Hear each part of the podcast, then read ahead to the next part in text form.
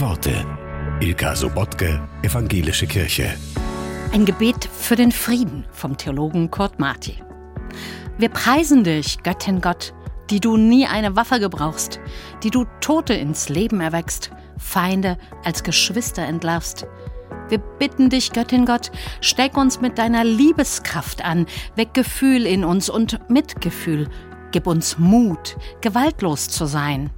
Wir danken dir, Göttin Gott, die du Lust am Lebendigen hast, die du gegen Vernichtungen kämpfst, für den Sieg der Gerechtigkeit.